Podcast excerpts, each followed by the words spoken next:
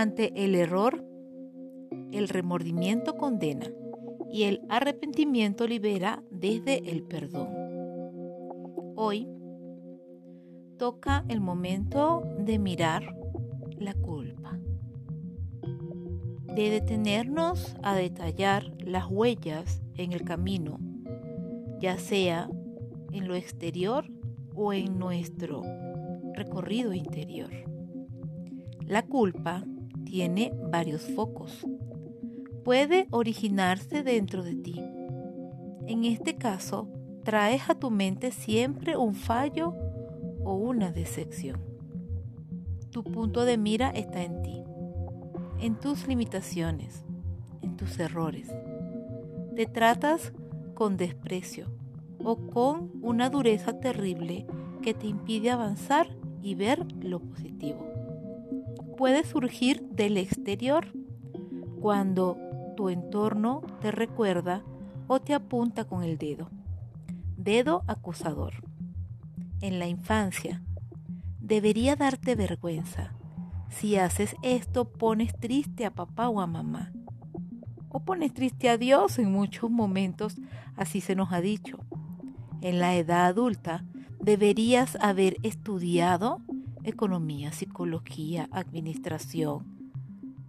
No tendrías que haberte casado con, no deberías haber estado en ese negocio. Tendrías que haberlo visto venir. Cuidado. Tanto las voces interiores como las exteriores pueden resultar igual de perjudiciales para la mente y para el cuerpo. La culpa hunde, no permite avanzar. La culpa, remordimiento, nos estanca. Es como un perro furioso y rabioso que nos muerde y nos mastica por dentro. Algunos sentimientos de culpa pueden conducir a estados de ánimo severo es relativamente frecuente tratar en consultas a personas muy neuróticas, deprimidas, que se han instalado en un proceso de culpa que no consiguen sanar. Cuando la culpa tenga una base real, y a veces así es, cometemos errores graves. Todos los cometemos Intenta que ese pasado erróneo sea un impulso para mejorar, para aprender y superar esa caída. Por eso hoy es importante que te examines durante las siguientes 24 horas.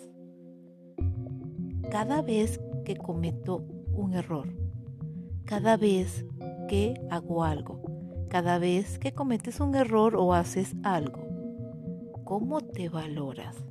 ¿Te censuras? ¿Te señalas? ¿Te culpabilizas?